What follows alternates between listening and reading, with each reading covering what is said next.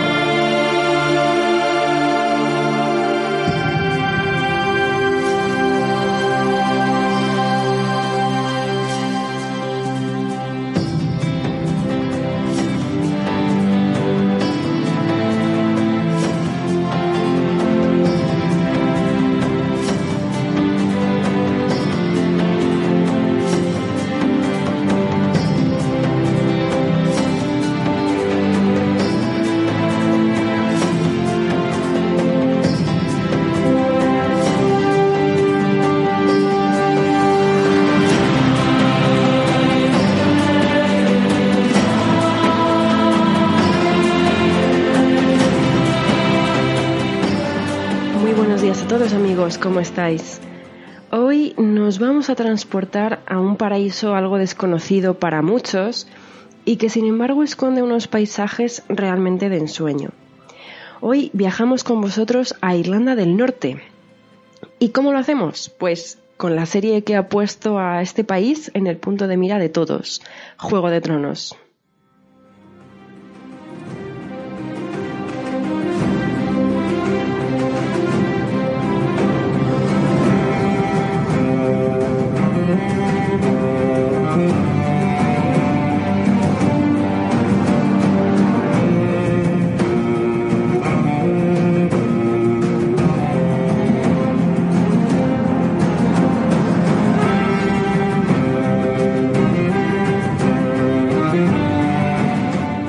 Sabéis ya que los localizadores de Juego de Tronos son probablemente los que más trabajan de toda la HBO.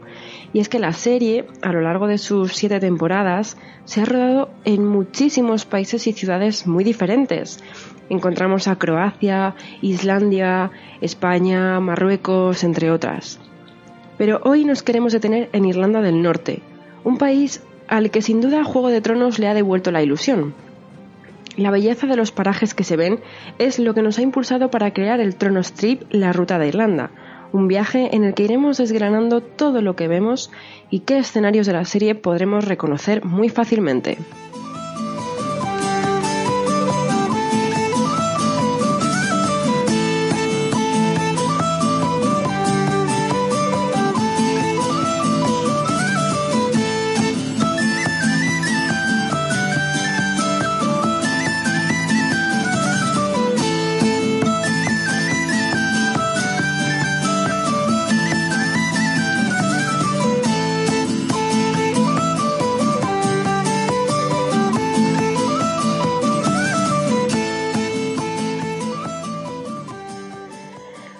Antes de descubrir qué sitios forman parte de nuestro Trono Strip, vamos a indagar un poquito más en el país. Irlanda del Norte pertenece a Reino Unido, hace frontera con la República de Irlanda, con la que no debe confundirse, y tiene aproximadamente 1.900.000 habitantes. A mí me gusta mucho fijarme en las cosas más curiosas de cada país y por eso hoy os traigo algunos datos que seguro que os sorprenden para acercaros un poquito más a Irlanda del Norte. Me gustaría aclarar que eh, eh, hay que tener en cuenta que Irlanda del Norte y la República de Irlanda son dos países diferentes, a pesar de que en la frontera apenas se nota, no hay nada que las separe físicamente.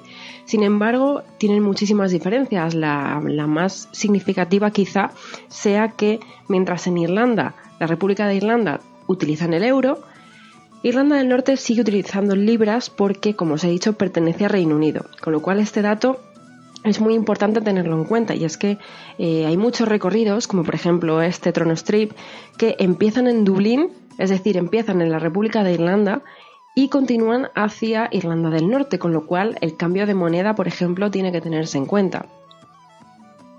Pero bueno, vamos a lo que, a lo que llevamos. Curiosidades de Irlanda del Norte. A mí personalmente no me extraña que los norirlandeses se aficionen a las series. ¿Vosotros sabíais que hasta hace unos años era ilegal ir al cine los domingos? Pues sí, según el Sunday Observance Act, una ley promulgada por el Parlamento británico, estaba prohibido el uso de cualquier edificio público los domingos, al entenderse que este es el Día del Señor. Tal era la prohibición que conllevaba hasta multas. Hoy en día esta ley ya no está vigente, afortunadamente, y la gente va al cine los domingos como cualquier ciudadano de cualquier otro país. Otro dato curioso, aunque quizá menos sorprendente, es que en Irlanda llueve. Eso es así, está claro. Pero ¿sabríais decir cuántos días exactamente llueve al año? Bueno, en Irlanda del Norte nada más y nada menos que 160 días de media, o lo que es lo mismo, algo menos de 6 meses. La verdad es que a este respecto, desde España tenemos la imagen de que, bueno, de que en Irlanda del Norte llueve todos los días. Y no, llueve, pero tampoco es algo exagerado. Lo que sí es verdad es que es un clima más húmedo y que generalmente está más nublado y esa sensación de humedad es la que quizá a nosotros, eh, que tenemos un clima mucho más seco, bueno, pues nos hace pensar que, que llueve más de lo que realmente llueve. Seguimos con más cositas muy curiosas. Todos sabéis que Belfast es la capital de Irlanda del Norte y es también el lugar donde se construyó el Titanic, en el año 1909, los astilleros Harlan and Wolff, ubicados en Belfast, comenzaron la construcción de dos barcos gemelos, el Titanic y el Olympic. Tres años después, el 12 de abril de 1912, comenzó el viaje inaugural del Titanic, cuyo recorrido era desde Southampton hasta Nueva York. El Titanic llevaba 1.317 pasajeros y su trágico final es por todos conocido gracias a la película dirigida por James Cameron. Hoy en día podemos visitar el Museo del Titanic, situado en Belfast y con una forma muy característica, ya que la forma tiene eh, o representa la, la forma de la prueba del Titanic, así como una placa conmemorativa con los nombres de todos los fallecidos en este naufragio. En esta placa hay un dato muy curioso y es que si vosotros la visitáis, está en el centro de Belfast, veréis que hay dos o tres nombres que tienen al lado un asterisco.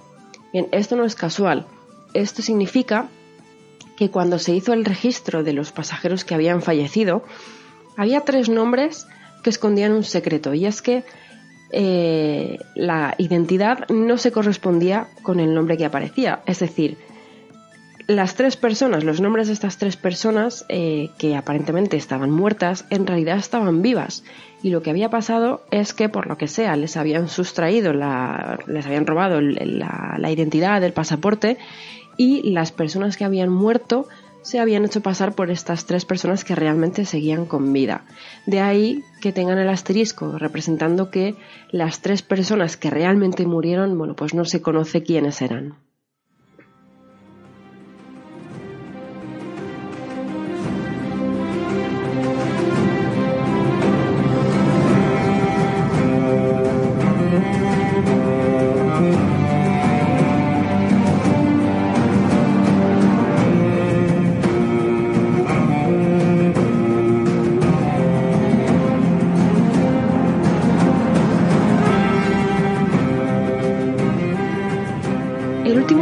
Curioso que os quiero hacer saber sobre Irlanda del Norte es que durante los últimos años Juego de Tronos ha creado más empleo a los lugareños que los propios servicios locales. Y es que desde que en el año 2010-2011 más o menos comenzase el rodaje de la serie de HBO en este país, tanto la filmación como el turismo que ha traído tras su estreno han hecho que Irlanda del Norte sea un destino cada vez más solicitado y a continuación os vamos a revelar cuáles son esos lugares que han enamorado a la HBO.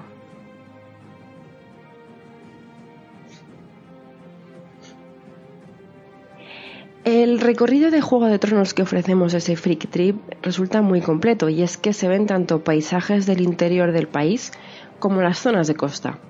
Desde Dublín, como os decía antes, empezamos en la República de Irlanda, Comenzamos subiendo hacia la primera parada, The Dark Edges, que en español sería traducido como Los setos oscuros. Bueno, pues nada más lejos de la realidad. The Dark Edges es uno de los paisajes más reconocibles. Es el camino real que atraviesa Arya Stark en su trayecto desde Desembarco del Rey, donde además ella se disfraza de chico para pasar desapercibida y va junto a su amigo Hot Pie o pastelito caliente. El camino real es también el camino más largo de los siete reinos, dos mil millas que empiezan en el muro y se extienden hasta los dominios de los Lannister. The Dark Edges es en realidad una hilera de hayas cuyo origen se remonta a 1775, cuando James Stewart decidió plantarlas para impresionar a todos los que acudiesen a su mansión, Grace Hill, nombrada así en honor a su mujer Grace. La historia de los Dark Edges sigue hasta hoy, y es que hace dos años hubo una gran tormenta que destruyó varias de las hayas. Toda la madera de estos árboles caídos se empleó para crear diez puertas, en cada una de las cuales está tallada una representación de cada uno de los diez episodios de la sexta temporada de Juego de Tronos, la que en ese momento se estaba grabando. Las puertas están repartidas por diferentes establecimientos de Irlanda del Norte y nosotros en este Trono Strip vamos a ver dos de ellas. Subimos de los Dark Edges hasta Dunluce Castle, la que es para mí la visita más impresionante sin ninguna duda. Dunluce Castle, ubicado en la costa norte, es en la serie Pike, la fortaleza de la casa Greyjoy de las Islas del Hierro. Me dijeron que estabas en casa y no me lo creí. Theon Greyjoy, dije. Está muerto. Hace mucho tiempo que murió. ¿Te has soltado? Escapé. No te oigo bien. Escapé. Mírame.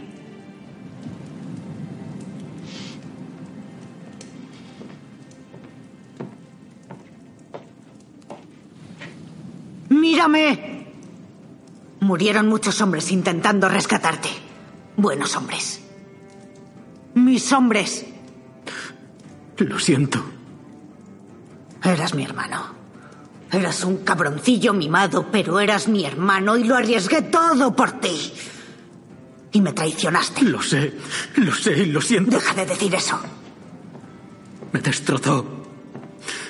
Me rompió en mil pedazos. Lo sé. No lo sabes. Nos envió uno de los pedazos.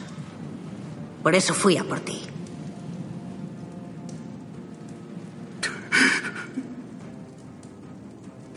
¿A qué has venido? ¿A dónde podía ir si no? ¿Supiste de la muerte de padre y se te ocurrió reclamar la corona? No, no, me enteré después de atracar. ¿Y te presentas en Pike justo antes de la Asamblea Real? No lo sabía. ¿Crees que algún hijo del hierro quiere que reines después de lo que hiciste? No quiero ser rey. Entonces, ¿qué quieres? Debería haberte hecho caso, es la Eso única ya no que- importa, deja de llorar. ¡Mírame! Dime qué quieres. Debería reinar en las Islas del Hierro. Déjame ayudarte.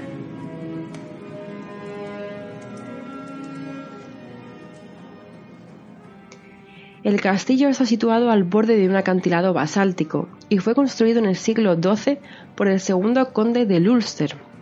El Ulster es el antiguo reino de Irlanda del Norte.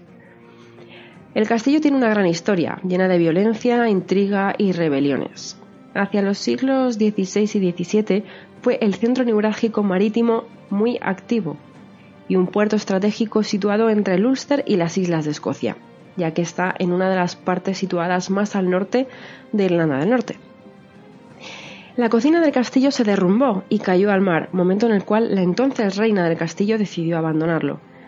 Hoy en día se pueden atravesar unas magníficas ruinas cuyas vistas al mar hacen que te pierdas en toda su inmensidad y te olvides del resto del mundo. Apenas unos kilómetros más adelante está el puerto de Ballintoy, que vemos en la serie también como parte de las Islas del Hierro, donde regresa Theon tras escapar de Ramsay Bolton. Y no es para menos, pues eh, la playa de Ballintoy, del puerto de Ballintoy, realmente podría pertenecer perfectamente a las Islas del Hierro, dado que sus rocas son negras, el agua es muy oscura y siempre está cubierto de una especie de neblina que le dota de un aspecto cuanto menos fantasmagórico, ¿no? Como sabéis, las Islas del Hierro son uno de esos siete reinos, ¿no? Balintoy en realidad es un pequeño pueblo costero que cuenta con 170 habitantes y que ha visto cómo su popularidad se ha disparado gracias a Juego de Tronos. Tenemos que tener en cuenta que el pueblo de Balintoy está creado en función de una única calle, al lado de la cual eh, se han construido por un lado casas y uno o dos bares y por otro lado el puerto. Y es aquí, en un bar llamado The Fullerton Arms, donde podemos encontrar una de las diez puertas de las que os hablábamos antes. Al lado de Ballintoy encontramos el que quizás sea el punto más turístico de Irlanda del Norte, la Calzada del Gigante, es un parque nacional declarado Patrimonio de la Humanidad, muy característico por sus más de 40.000 columnas de basalto con forma hexagonal, algo muy característico en la geografía y muy estudiado por los científicos. Estas columnas se originaron debido al rápido enfriamiento de la lava. Además, eh, algunas de ellas llegan a medir 12 metros, se extienden unos 17 kilómetros a lo largo de la costa. Nada más y nada menos. La calzada del gigante es también el origen de una de las leyendas celtas más conocidas de toda Escocia. Cuenta la leyenda que había dos gigantes, uno escocés y uno irlandés, que mantenían una guerra entre ellos lanzándose piedras de una costa a la otra. Estas piedras fueron formando las columnas y las que quedaron en medio formaron un camino que conectaba las dos islas.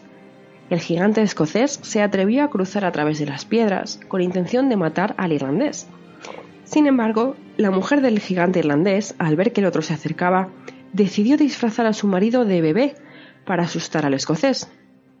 Y funcionó, puesto que cuando el gigante escocés vio el tamaño de aquel bebé, se asustó al pensar cómo sería su padre, y decidió volver a su isla pisando tan fuertemente las rocas que se hundieron en el mar y el camino de piedras desapareció. Siguiendo por la costa oriental de Irlanda del Norte, nos detenemos en Cushendun Caves, la cueva en la que Melisandre da luz a la sombra maligna que acabaría con la vida de Renly Baratheon. Estas cuevas, eh, escondidas, eh, bastante escondidas, tienen muchísimo encanto y es que forman una especie de eh, lago, laguna pequeñita, por la que el mar entra y la verdad es que es un paisaje con muchísimo encanto, especialmente cuando llueve. Y de aquí nos vamos a Carlow, un pueblecito costero de unos 2.000 habitantes. Carlow tiene un puerto muy interesante donde se grabó la escena en la que Arya sale del agua y sube por unos escalones en Bravos tras haber sido apuñalada por la niña abandonada. Estos escalones se encuentran aquí, en Carlow, y tras la emisión de este capítulo de la sexta temporada, los habitantes del pueblo no dejan de recibir turistas que aprovechan para hacer la típica foto saliendo del agua, eh, como si estuvieran heridos, igual que Aria, ¿no? En un principio los habitantes no entendían el por qué de repente tantos turistas venían a los escalones y se hacían esta foto, hasta que finalmente les explicaron que aparecía en Juego de Tronos y poco a poco eh, fueron acostumbrándose a recibir más turistas. Tras haber bajado por toda la costa, llegamos a Tollymore Forest Park, un enorme bosque situado en el área de las montañas de Moore, en el que encontramos una gran variedad de especies de flora y fauna, así como dos importantes ríos, el Shimna y el Spingwee. Tollymore se extiende por más de 600 hectáreas y tiene un total de 16 puentes. Además, se inauguró en 1955 como el primer parque forestal de Irlanda del Norte. En este impresionante bosque, en concreto en uno de estos 16 puentes, se ve el escenario en el que los Stark encuentran por primera vez a los Wargos.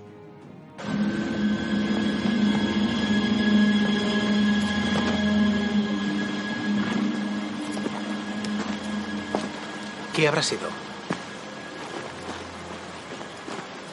¿Un león de montaña? No hay leones de montaña en este bosque.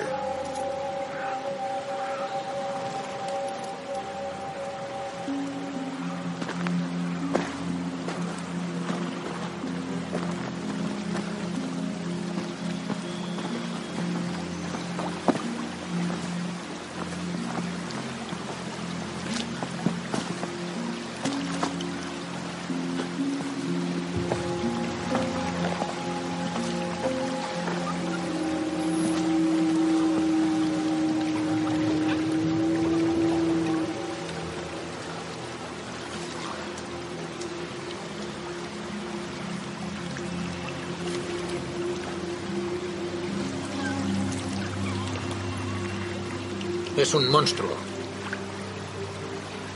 Una loba wargo.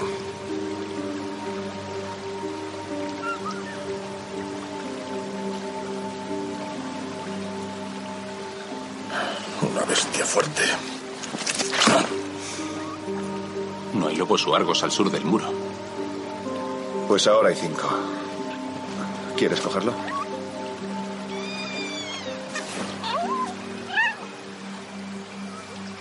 ¿A dónde irán? Su madre ha muerto. No son de estas tierras. Es mejor matarlos. No sobrevivirán sin ella. Cierto. Dámelo. ¡No! Aparta el puñal. Acato órdenes de tu padre, no de ti. Por favor, padre. Lo siento, Bran. Lord Stark. Hay cinco cachorros. Uno para cada hijo, Stark. El huargo es el emblema de vuestra casa. Es el destino.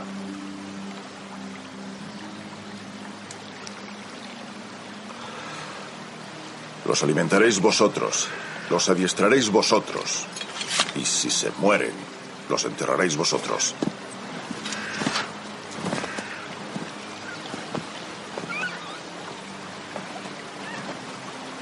¿Y para ti qué? No soy un Stark. Monta.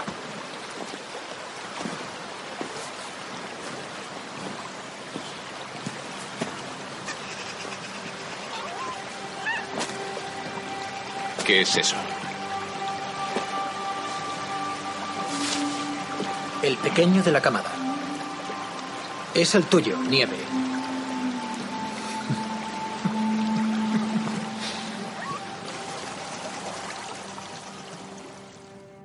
y muy cerca de Tolimor encontramos Ink Abbey, las ruinas de un antiguo monasterio.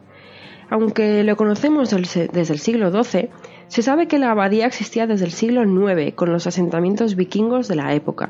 Recordamos que los vikingos también llegaron a Irlanda. Sin embargo, las ruinas actuales pertenecen a la abadía construida en el siglo XII por John de Courcy. En el siglo XIV, la abadía sufrió un incendio, tras lo cual quedó en ruinas. En Juego de Tronos podemos ver su aspecto tal cual en el campamento de Robb Stark, donde éste se entera de la muerte de su padre y donde posteriormente le elegirán rey en el norte. Renly no es el rey. No podéis aceptar como rey a Joffrey, mi señor. Condenó a vuestro padre a muerte. Eso no convierte a Renly en rey. Es el hermano menor de Robert. Bran no puede ser señor de Invernalia antes que yo. Y Renly no puede ser rey antes que Stannis. ¿Y qué debemos hacer antes Stannis? Renly no tiene derecho al trono. Mis señores.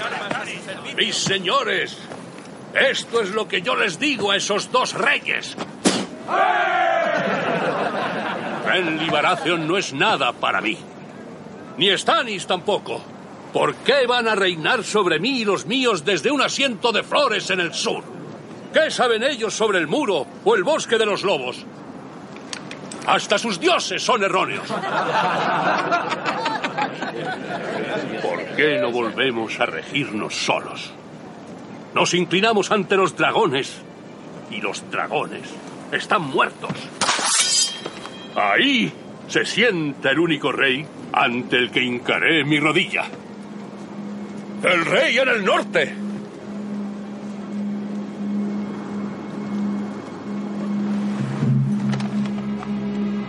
Firmaré la paz si es así. Que se queden con su castillo rojo y su sillón de hierro también. El rey en el norte. Soy tu hermano. ¿Ahora y siempre? Ahora y siempre. Mi espada es tuya. En la victoria y en la derrota. Desde este día hasta mi último día. El rey en el norte. El rey en el norte. El rey en el norte. El rey en el norte. El rey en el norte. El rey en el norte. El rey en el norte. El rey en el norte. El rey en el norte. El rey en el norte.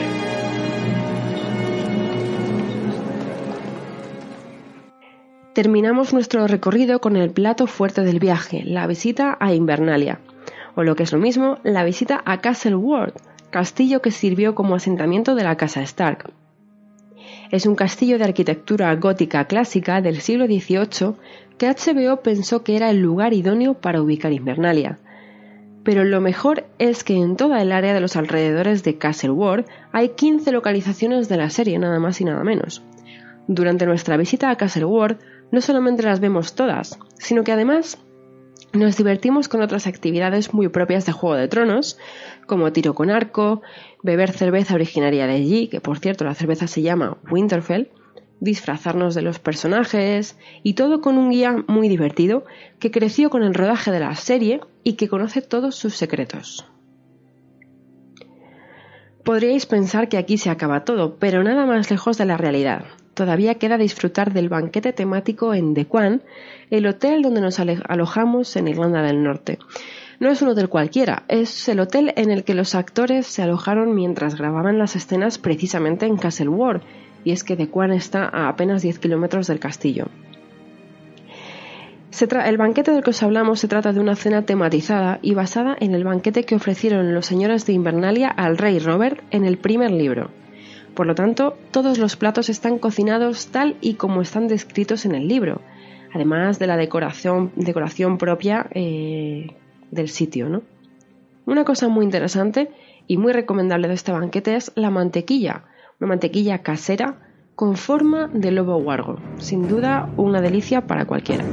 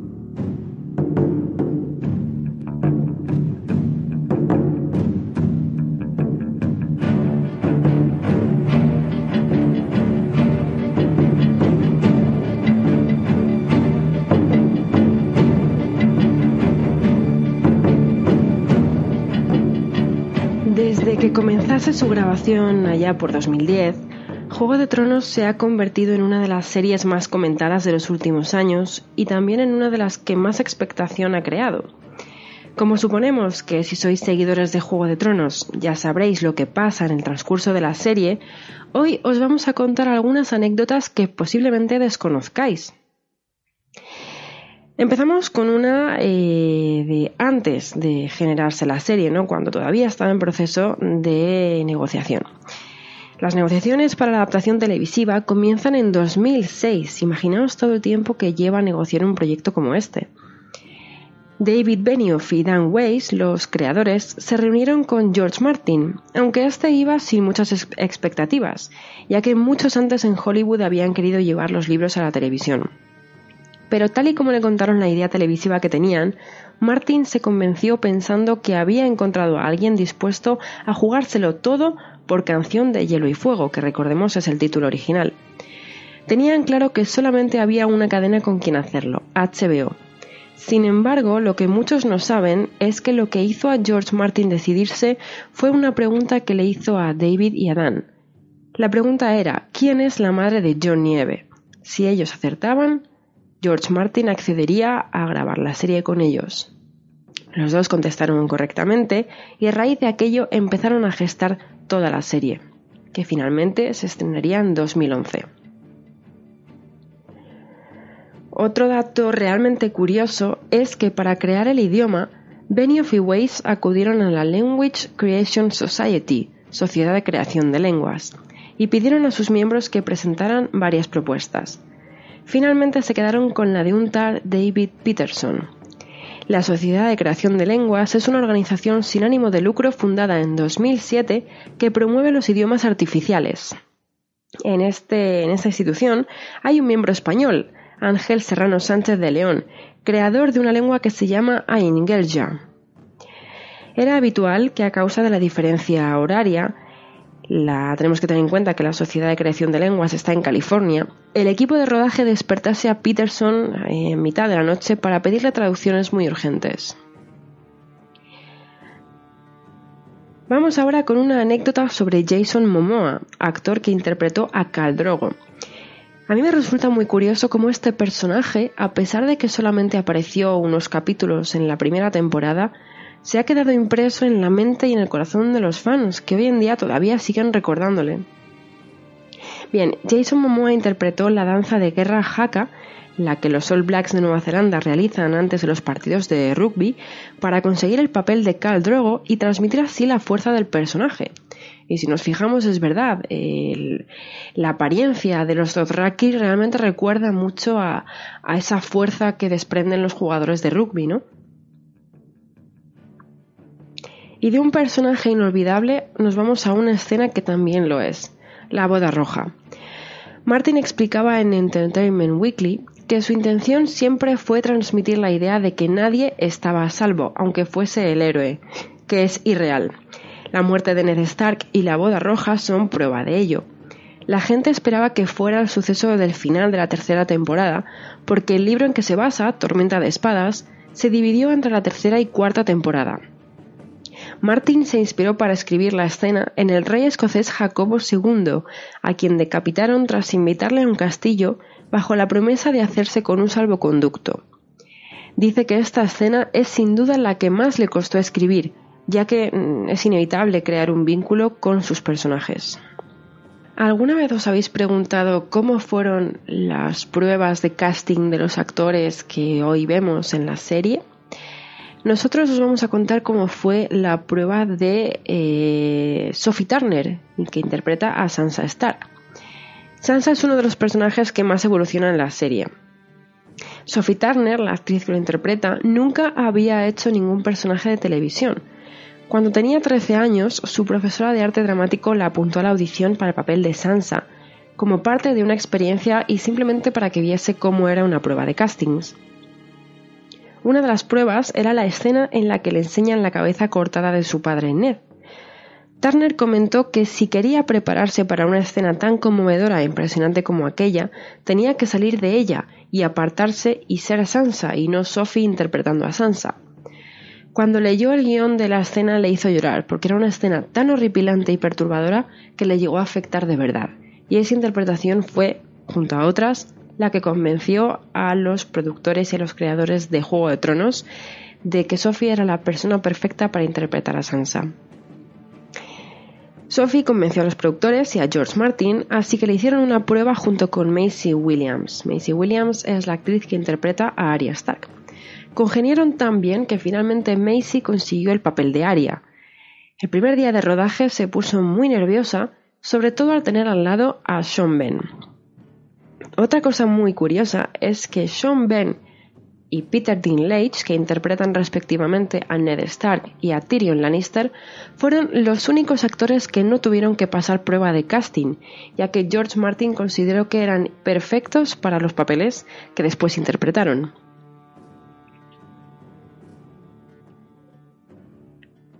Juego de Tronos es también conocida por las personalidades famosas que han hecho algún cameo en la serie. Vamos a repasar hoy tres de ellos. Gary Lightbody, el cantante de Snow Patrol, hizo un cameo en la serie en el capítulo 3 de la temporada 3, interpretando a un guerrero de los Bolton, es uno que aparece cantando. Will Champion de Coldplay, el batería del grupo Coldplay, salió en el episodio 9 de la temporada 3, en la boda roja, interpretando a uno de los soldados que se hacen pasar por músicos en la matanza de los Stark. Y finalmente, el más reciente de todos y uno de los más comentados ha sido el cameo de Ed Sheeran en la temporada 7 eh, junto a Arya, en las escenas que salía junto a Arya eh, en el bosque mientras Arya emprendía su camino a Invernalia. ¿no? También, por supuesto, aparece cantando.